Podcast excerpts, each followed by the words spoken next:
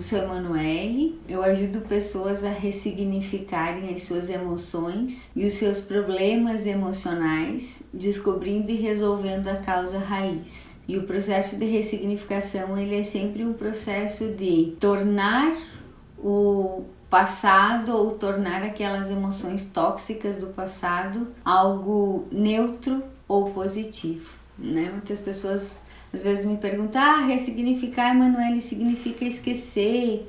Ressignificar é, significa pensar positivo? E a resposta é não. Ressignificar é simplesmente trocar, né? Tornar o que era negativo no passado algo neutro ou simplesmente deixar o passado no passado. Então esse é o grande processo da ressignificação. Por que algumas pessoas conseguem ressignificar os seus problemas emocionais e outras não? E hoje especificamente eu vou trazer um outro obstáculo que pode estar impedindo você de ressignificar o seu problema ou o seu bloqueio emocional. Hoje falaremos especificamente sobre apego emocional. Então, muitas pessoas elas têm dificuldade de ressignificar os seus problemas e bloqueios emocionais, porque fica apegada àquilo que viveu no passado, apegada à dor, apegada ao sofrimento, apegada a memórias negativas, a dores que viveu no passado ou a situações emocionais que viveu no passado e que foram pesadas. O apego emocional é uma relação de dependência doentia em que a pessoa está mais preocupada em receber atenção, carinho e dedicação do que oferecer presença, do que oferecer experiência e plenitude. Então, são aquelas pessoas que precisam o tempo todo de outra pessoa. Então, como é que eu identifico se eu tenho apego emocional ou não? Primeiro aspecto que você precisa observar dentro de você. Você é uma pessoa que pede bastante conselhos ou você consegue tomar as suas próprias decisões pautada naquilo que você sente, naquilo que você acha adequado ou naquilo que você sente que é o melhor para você. Se você é do tipo de pessoas que pede muito conselhos, eu gostaria que você prestasse ainda mais atenção nessa live de hoje. Segundo, você tem dificuldade de manifestar que está em desacordo, ou seja, há tal dificuldade de dizer não, de se posicionar, né? Então, se eu não estou gostando do que está acontecendo, mas eu tenho dificuldade de dizer que não ou de manifestar que eu estou desagradada com isso, porque tenho uma necessidade muito grande dessa presença e desse apoio da outra pessoa. Terceira característica de uma pessoa que é apegada emocionalmente é aquela pessoa que tem dificuldade de assumir para si as próprias responsabilidades. É aquela pessoa que fica o tempo inteiro culpando, julgando e responsabilizando o outro. Eu já venho falando isso, né? Quem me acompanha sabe que eu falo da sofrenil, da, da vítima, então, a pessoa com dependência emocional, ela necessariamente sempre vai encontrar alguém para culpar, para responsabilizar, para dizer que não tem como lidar sozinha com esse processo e que ela sempre vai precisar do outro para dar a opinião. E aí, quando o outro dá a opinião e essa opinião não causa conforto, ela simplesmente devolve para o outro dizendo que a culpa e que a responsabilidade é do outro. E quarta característica para entender o apego emocional são as pessoas que não tomam atitudes. Então elas ficam o tempo inteiro esperando pelo outro, esperando que o outro dê o comando, esperando que o outro diga o que, que é para ser feito esperando que o outro sinalize aquilo que ele quer e aquilo que ele não quer. Esse é o grande processo do apego emocional. É ficar pedindo conselhos, é ter dificuldade de manifestar a sua própria opinião, o dizer não, é também a transferência de responsabilidade para o outro e o fato de não tomar atitudes, de ficar esperando o tempo todo que o outro dê um retorno, que o outro tome uma iniciativa. Por quê? Qual que é o problema do apego emocional?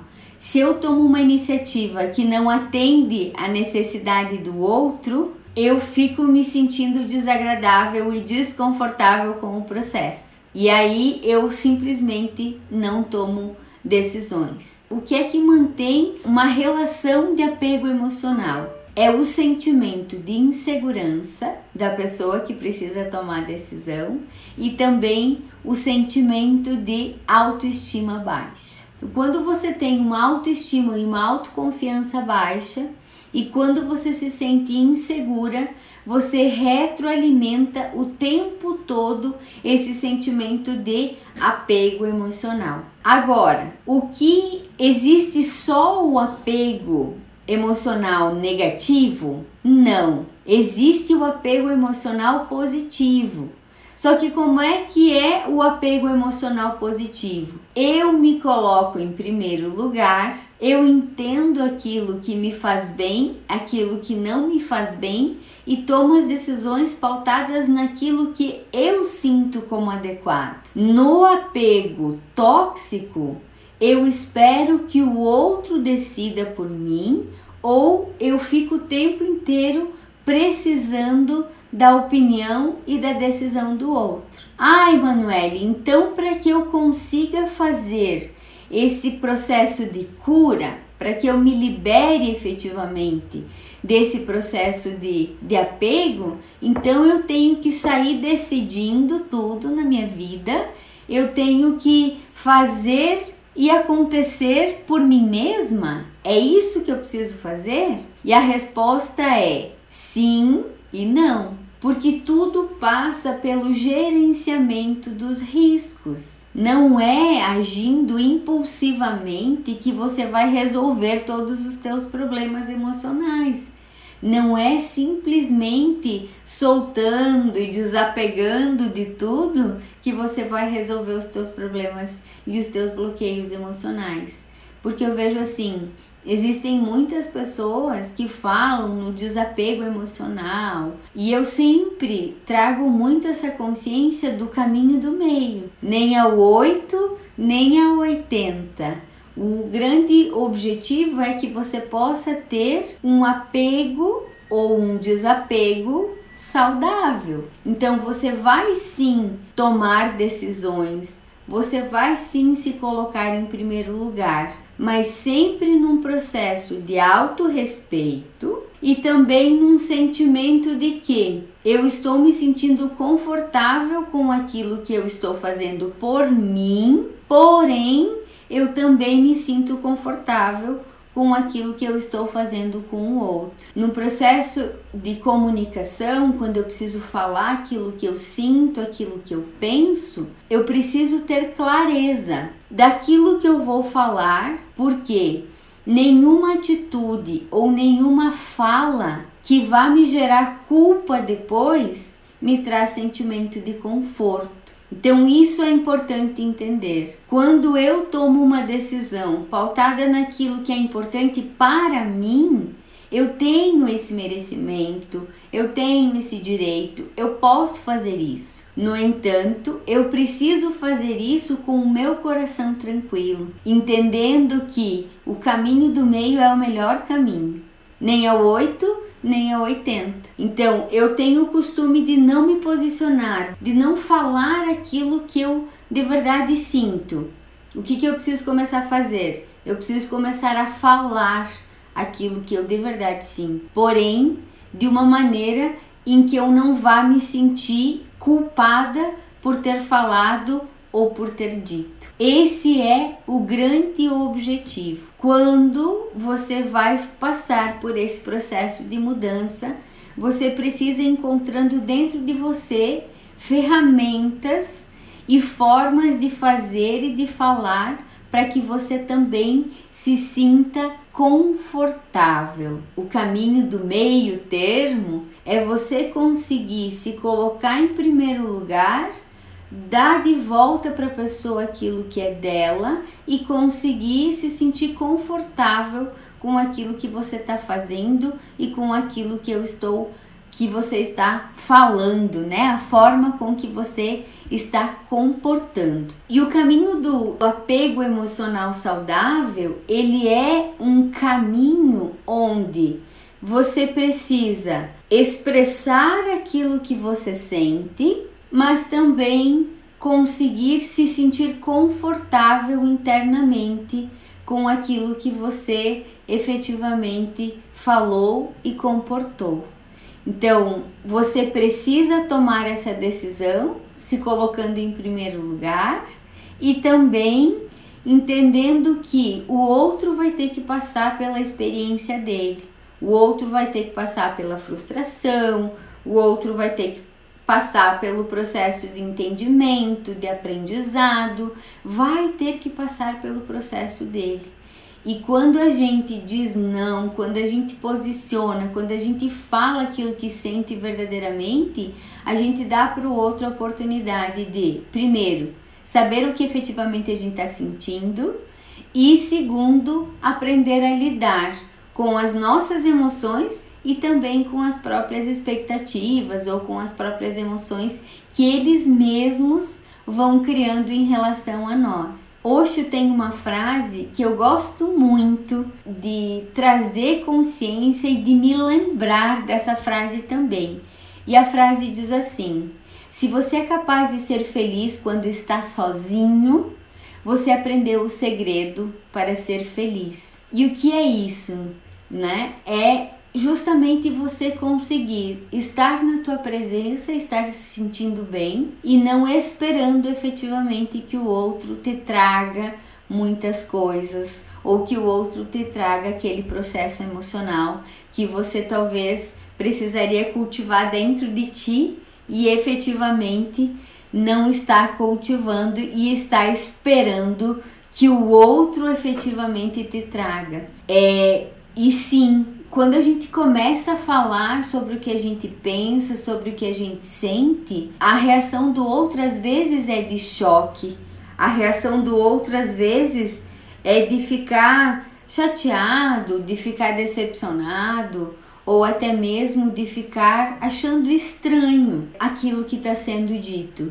No entanto, quando você começa a fazer isso de maneira é, gradativa e sempre, né, de maneira contínua, você fala hoje o que você sente, você fala amanhã o que você sente, você fala depois, esse processo vai começando a ficar natural dentro das tuas relações, sejam elas afetivas, sejam elas de trabalho, sejam elas quais forem, porque a maior parte das pessoas não está acostumada a ter que lidar com honestidade, com verdade, com a opinião do outro. Principalmente quem tem muito apego emocional tem dificuldade efetiva de ir se posicionando.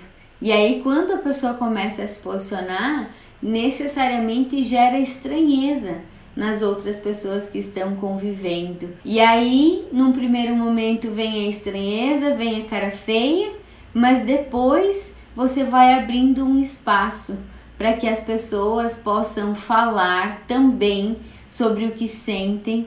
E isso vai tornando e abrindo um espaço de diálogo muito bonito e muito profundo, porque aí cada um pode ser quem é verdadeiramente, cada um pode expressar aquilo que sente verdadeiramente. E aí isso vai trazendo esse entendimento de que eu posso ser quem eu sou, você pode ser quem você é, e nós dois juntos podemos transformar esse processo em algo ainda mais saudável. E quando você percebe que você se expressa, mas que você não se expressa de maneira correta, ou seja, que você acaba gerando algum tipo de ofensa ou de desconforto na outra pessoa, ou você olha para o teu processo de comunicação e percebe, ah, eu poderia ter feito diferente, se utilize do teu processo de auto perdão e pergunta para você, escolhe aprender com aquilo que está te acontecendo. Então pergunta para você como eu posso me expressar de maneira mais saudável e de maneira mais adequada da próxima vez, porque estamos todos em processo de, de construção, estamos todos em processo de aprendizado e de evolução. Eu posso não ter tido a melhor comunicação no dia de hoje, eu posso não ter expresso da melhor maneira aquilo que eu sentia hoje, mas amanhã eu tenho total condição de fazer isso. E se amanhã eu não fizer, eu vou aprender mais um pouco e no outro dia eu vou me expressar de maneira diferente. Todo processo de mudança, ele requer um processo de adaptação. E esse processo de adaptação faz com que a gente esteja com o nosso auto-observador, que a gente precisa estar com o nosso auto-observador muito ligado e muito conectado. Falando no processo de ressignificar emoções, falando no processo de desapegar do passado e das emoções tóxicas, eu gostaria de, de chamar a atenção de vocês para alguns exemplos práticos. Então vejam, Hoje você pode estar sentindo, você pode estar vivendo alguns sintomas e algumas dificuldades, né? Estar tendo problemas emocionais. Nós sabemos que os nossos problemas emocionais, eles vêm lá da nossa infância, vêm do período entre 0 e 7 anos, período esse em que estamos formando a nossa personalidade. Então, eu quero que nesse momento você preste atenção e que você lembre de como você era tratada lá dos 0 aos 7 anos, quando você ficava doente, quando você tinha alguma gripe, algum tipo de doença. Você era poupado, por exemplo, ou poupada de ir para a escola, você não precisava fazer alguma atividade doméstica ou até mesmo não precisava ajudar os pais em alguma atividade porque você estava doente. Quando você adoecia, era o momento em que os teus pais ou os adultos de referência eles cuidavam de você, eles prestavam atenção naquilo que você estava fazendo, o que, que é importante você entender? Você aprendeu a se comportar e a ter ganhos secundários lá na tua infância. Quando eram crianças, eram colocadas numa redoma, eram mimadas, eram muito bem cuidadas o que acontece? Nesse momento, você vai continuar repetindo o mesmo padrão. Me diz, se aquele adoecer ele causava um conforto, me conta se você vai querer ressignificar as tuas emoções do passado. Se você vai querer melhorar se você vai querer fazer e ser diferente na tua história. Muito provavelmente o teu inconsciente, que é a parte de baixo do iceberg, né, das nossas memórias, aí usando então a metáfora do iceberg, o nosso inconsciente vai querer manter esse processo de adoecimento para quê? Justamente para manter aquele sentimento de olhar do outro. É literalmente o eu vejo você, mas eu vejo você adoecido. Eu vejo você adoecida, porque a memória que tá aqui dentro é que eu só vou ser olhada, cuidada e amada se eu efetivamente estiver adoecida. Ai, Manuele, mas eu não me lembro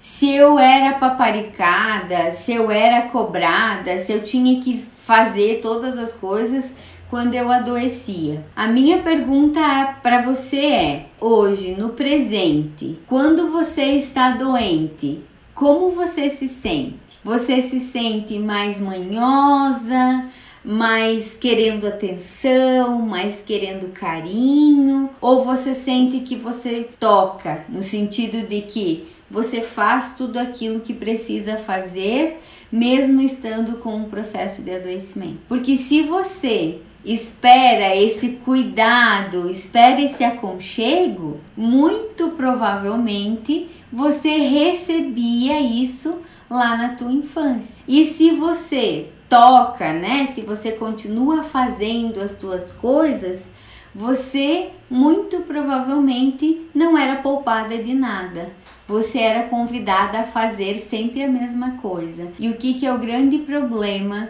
desse apego. É uma necessidade que o outro venha e me olhe, que ele venha e me cuide e cria dentro do inconsciente uma sensação de que eu preciso perpetuar essa doença para continuar ter o, o, a atenção, o cuidado das pessoas que estão próximas de mim. E isso é literalmente o processo de apego.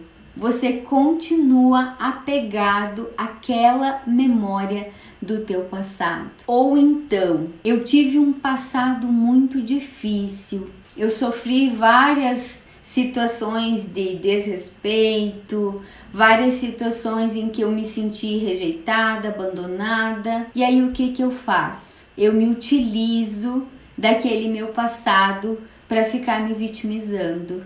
E contando, tem muitas pessoas que adoram contar as suas tragédias passadas para ter o olhar de cuidado ou de coitado e de coitada das outras pessoas. E isso pode parecer algo muito pesado, algo muito forte até, dentro do processo de ressignificação das emoções, mas é um processo muito natural. E eu preciso que vocês entendam que enquanto vocês tiverem a crença de que vocês precisam continuar repetindo esses padrões que vocês viveram no passado, que nós vivemos, porque eu sou um ser humano igual a todo mundo, igual a vocês, está, estou passando também por esse processo de transformação, enquanto você não quiser soltar essas historinhas essas coisas que você passou na tua história, você estará sempre voltando o mesmo ciclo de autossabotagem, o mesmo ciclo de não se colocar em primeiro lugar, o mesmo ciclo de querer atenção, de querer justamente que o outro olhe para você não como uma pessoa que uau, superou, que fez, que aconteceu, mas sim como uma pessoa que, ó céus, ó mundo, nossa, como a vida foi difícil para essa pessoa, como a vida foi pesada para aquela pessoa. Enfim, você fica o tempo todo repetindo a mesma historinha para você e a mesma historinha para outras pessoas, tendo a migalha do outro, tendo a migalha que é o olhar de nossa, como a tua vida foi difícil, né? Nossa, no teu lugar eu não sei se eu teria conseguido passar por tudo que você passou. Só que quem fica contando historinha do passado, quem fica é, mantendo sintomas do passado, mantendo o adoecimento do passado, significa que ainda não ressignificou, significa que ainda não superou, significa que ainda causa desconforto interno. Então, é esse o grande e verdadeiro objetivo do processo de desapegar. O desapego passa pelo processo de aprendizado. É entender que você pode não ter tido a melhor história lá na tua infância, que você foi protegido, mimado, cuidado quando você estava doente. Mas agora você escolhe e você pode com certeza chamar a atenção das pessoas de maneira saudável e positiva, não necessariamente com a doença, contando a historinha do passado, fazendo e responsabilizando os outros por aquilo que você passou, por aquilo que você precisa fazer de aprendizado, por aquilo que você precisa fazer de tomada de decisão para ser e para fazer diferente. Eu ouço muitas e muitas pessoas que vivem em relações afetivas que são tóxicas, mas que ficam justificando: "Ah, eu não vou terminar essa minha relação porque eu tenho uns filhos. Ah, eu não vou terminar essa relação porque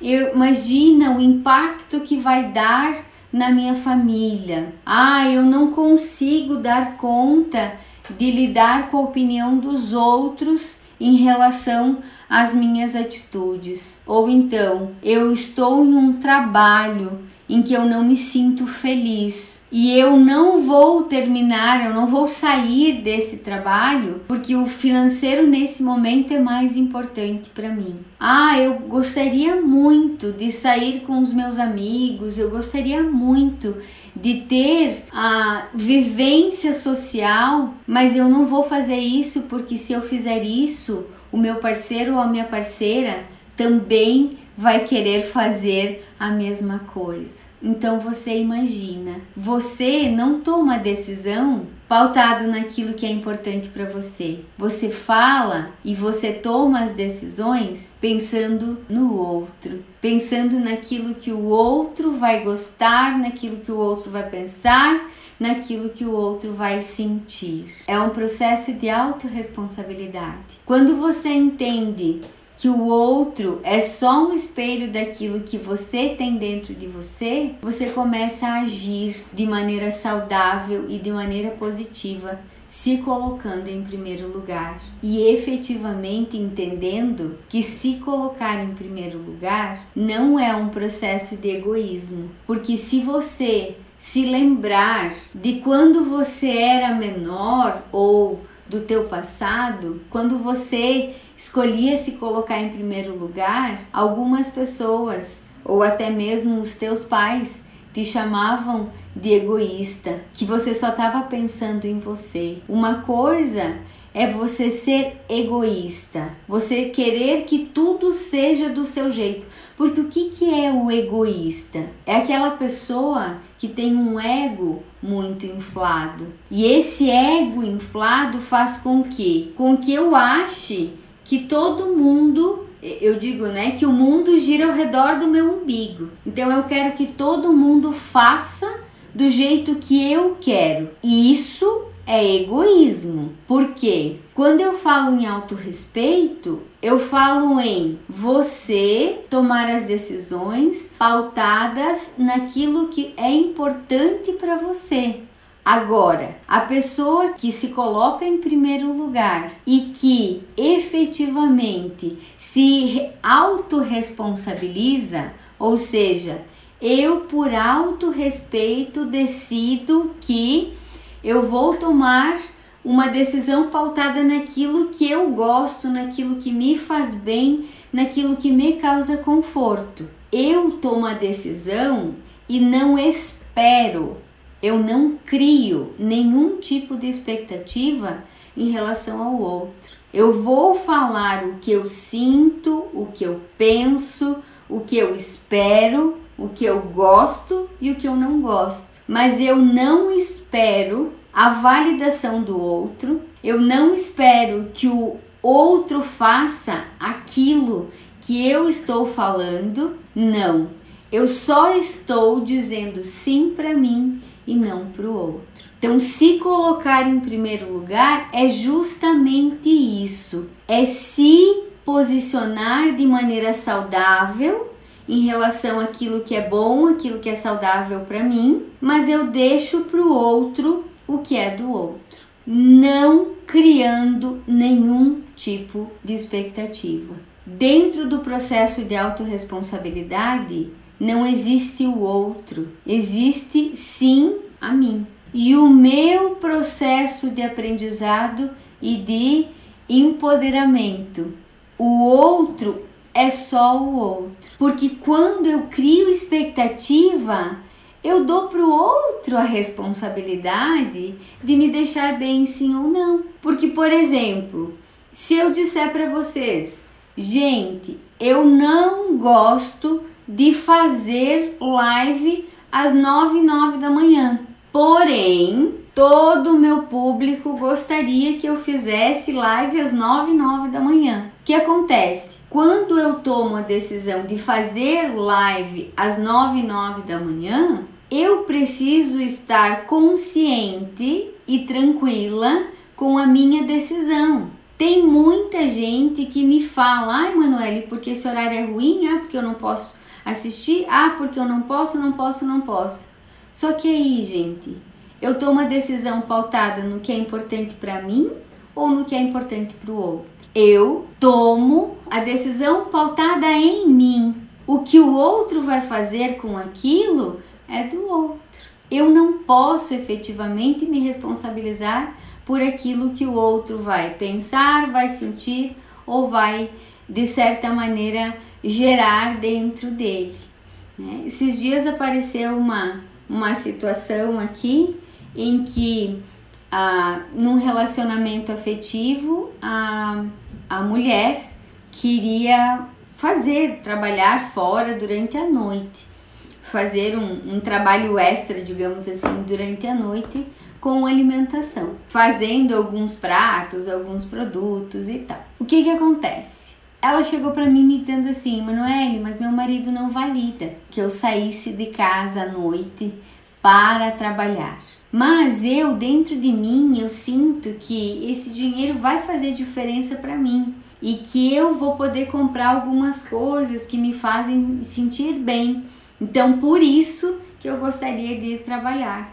Só que ele me ameaçou ele disse que se eu for trabalhar fora, pode custar o nosso relacionamento. E aí, quando ela me falou isso, eu olhei para ela amorosamente e perguntei: O que, que o teu coração diz? O que, que você sente dentro de você que você deve fazer? Ela falou: Ah, eu sinto que eu preciso ir, porque vai ser bom para mim, mas eu tenho medo do relacionamento terminar. E aí, a minha resposta para ela naquele momento foi: se você não conseguir se colocar em primeiro lugar e você tomar essa decisão pautada pelo medo, você sempre vai tomar as suas decisões pautadas pelo medo. Ou seja, você sempre vai se deixar para trás e vai tomar a decisão que o outro sente mais certa que o outro sente mais adequado. E isso, gente, é um processo de padrão de pensamento e de sentimento. Porque se você vai sempre esperar pelo outro, se você vai sempre precisar da validação do outro, quando é que você vai viver a tua vida? Quando é que você vai viver os teus sonhos, os teus objetivos, os teus projetos. Você vai ficar o tempo inteiro esperando que o outro te dê essa validação? E se você não tomar essa decisão pautada naquilo que o teu coração vibra, naquilo que o teu coração quer de verdade, quando é que você vai se amar? Quando é que você vai se curar? Quando é que você vai ressignificar as suas emoções? Você sempre vai estar tá repetindo a mesma coisa. Eu espero do outro, eu valido o outro, eu faço o que o outro quer, aí eu crio expectativa, eu espero que o outro me entregue aquilo que eu estou entregando. Só que aí eu preciso ser honesta com você. O outro só está pensando no umbigo dele. Eu não sei se o outro vai te entregar aquilo que você gostaria que ele entregasse. Então por isso que as tuas decisões, elas precisam ser tomadas pautadas naquilo que faz teu coração vibrar, naquilo que faz teu coração, naquilo que é congruente dentro de você, naquilo que você gosta, naquilo que te faz bem, naquilo que faz sentido para ti. Caso contrário, você só vai estar tá transferindo uma expectativa. Porque aí você faz para o outro esperando que ele retorne, tá errado. Como também tá errado você querer atender a expectativa do outro, porque você nunca vai entregar o suficiente e você nunca vai receber o suficiente. Agora, quando você entrega de coração, você faz aquilo sem nenhuma expectativa. E aí você aprende a ser feliz sozinha, ser feliz sozinho. E você deixa para o outro aquilo que é dele. Se ele quiser te entregar, muito bem. Se ele não quiser te entregar, tá tudo bem também. Chega de manipulação, porque não adianta você ficar dizendo que ó céus, eu fui manipulada, ó, eu fui abusada, ó, eu fui desrespeitada. Só que se você faz isso com você, você vai atrair mais do mesmo. Se você acha que você tem que ficar doente, que você precisa ter dificuldade emocional para você ter a atenção das pessoas, ok. É uma escolha e uma responsabilidade tua. Se você acha que o teu passado foi difícil e que você precisa ficar contando a historinha do teu passado para todo mundo, para que as pessoas fiquem com peninha e com dó de você e que elas queiram fazer algo por você, o problema é teu. Mas o problema é no sentido de que você vai continuar perpetuando a dor, o sofrimento, você vai ficar apegada àquilo que foi ruim no teu passado. E tá tudo bem. Só que se você quiser fazer o processo de ressignificação, chegou a hora de parar com as historinhas, parar com o drama, parar com as expectativas, parar de querer que o outro te, que o outro te entregue aquilo que na verdade você precisa entregar para você. Parar de pedir conselhos para o outro, parar de querer ser validada pelo outro, parar de dizer que precisa nascer de novo para ser diferente, parar de dizer que não consegue deixar o passado no passado, parar de dizer que, ai, ah, se eu tomar uma decisão e eu me arrepender, como é que eu vou lidar com isso? Decide de novo, parar de trazer as mágoas do passado para o presente, parar de se sentir ingrato ou ingrata. Eu já ouvi muitas pessoas me dizendo assim: "Ah, Emanuele, mas essa pessoa me ajudou tanto e agora só que ela tá me fazendo sofrer. Mas eu tenho um sentimento de gratidão enorme por ela. E a minha fala é: eu também. Que legal, ela te ajudou um monte. Ela fez você sentir e fazer diferente na tua vida. Mas se nesse momento ela já não traz conforto, por que você precisa manter esse relacionamento? Seja ele qual for. A gente precisa entender que a nossa vida é feita de ciclos. Ciclos iniciam, ciclos encerram e novos ciclos começam e encerram-se também e vai se seguindo esse fluxo. Então, eu não sei exatamente se você precisa ficar por entre aspas gratidão num relacionamento que te causa dó, pena ou te causa sofrimento. Cuidado para você não confundir gratidão com desrespeito. Porque se você estiver numa relação, se você estiver num trabalho, se você estiver numa amizade, porque você se sente obrigado ou porque você sente dó ou pena da pessoa, cuidado porque você está desrespeitando e dando esse comando de desrespeito para o universo. É como se você precisasse receber mais do mesmo. Então, quando se fala em desapego, é justamente você poder olhar para o relacionamento, seja ele afetivo, seja ele de amizade, e você conseguir tomar uma decisão saudável, no sentido de entender se aquilo te causa conforto, desconforto, se esse relacionamento te faz sentir bem ou faz sentir mal. E quando ele faz sentir mal, quando ele já não causa conforto, eu sempre oriento as pessoas. Olha para dentro de você, pergunta se existe algo que você pode fazer diferente, melhor para esse relacionamento, porque tudo é 50%. 50% é minha responsabilidade, 50% é tua. Agora, quando você sente que você fez tudo o que poderia fazer e mesmo assim a pessoa não muda, ela quer continuar vivenciando a mesma coisa, o desapego saudável é deixar para ela o que é dela e é saudavelmente sair dessa relação com o processo de amor próprio e de autorrespeito. Quando você está num trabalho em que você não se sente bem, em que você não se sente feliz, em que você não sente sentido em estar fazendo o que você está fazendo, de novo, olha para dentro e pergunta: existe algo que eu ainda não aprendi? Existe algo que eu preciso fazer melhor do que eu estou fazendo, porque sim, 50% é meu, 50% é, é do meu trabalho, são os meus colegas, são os meus líderes, são as outras pessoas.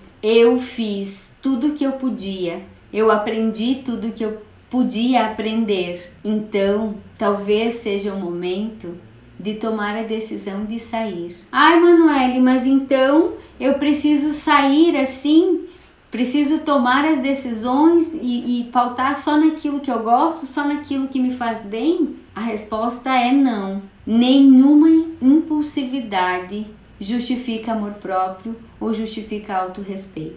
Porque se você entende que o teu relacionamento não está bem, você precisa fazer esse processo de empoderamento interno por amor próprio, tomar a decisão de romper. Por amor próprio, tomar a decisão de sair do teu trabalho. Porém, é importante entender que, por exemplo, no trabalho, se você não tem condição de se manter financeiramente, você vai precisar encontrar um outro trabalho para que você possa sair do trabalho e ter a tua estabilidade, não só financeira, mas também emocional.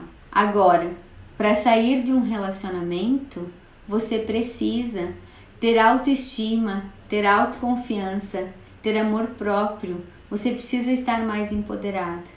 E para isso você precisa entender que quando você tiver que escolher entre amar o outro e amar a você mesma, você precisa escolher amar a você. Então, se fortalecer, se amar, se cuidar, se valorizar e parar de ficar esperando pelo outro parar de deixar que o outro conduza a tua vida ou conduza teu caminho. Então o desapego passa ou o apego saudável passa por você tomar decisões, arcar com as consequências das decisões, mas sempre, sempre tirar a lição, fazer o aprendizado que você precisa fazer dentro de qualquer situação. E a tarefa que eu sugiro para você do dia de hoje, de por que algumas pessoas ressignificam emoções e outras não, é justamente que você olhe para a tua vida nesse momento e que você comece a tomar decisões. Você não precisa começar tomando decisão de separar ou tomando decisão de sair do emprego ou mesmo tomando decisões grandiosas você precisa começar a tomar decisões. Decisões simples. Que roupa que você vai comprar? Que roupa que você vai vestir? O que que você vai fazer no final de semana? É você começar a tomar decisões pequenas, mas que vão mudando o teu padrão de funcionamento. E se você quer verdadeiramente ressignificar as tuas emoções, Solte o passado. Pare de falar as historinhas, Mas acima de tudo, pare de querer a atenção do outro pelas coisas negativas. Pare de precisar do outro para tomar as iniciativas e as decisões. É você, apenas você, quem pode fazer diferente a tua vida e a tua história. Um abraço gigante, um abraço afetuoso a cada um, a cada uma de vocês. Eu espero que você possa tomar decisões a partir de hoje, sem criar expectativas, vivendo passo a passo, de maneira saudável, olhando para você e fazendo diferente.